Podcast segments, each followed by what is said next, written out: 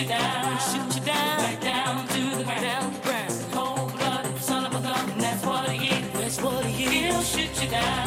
down.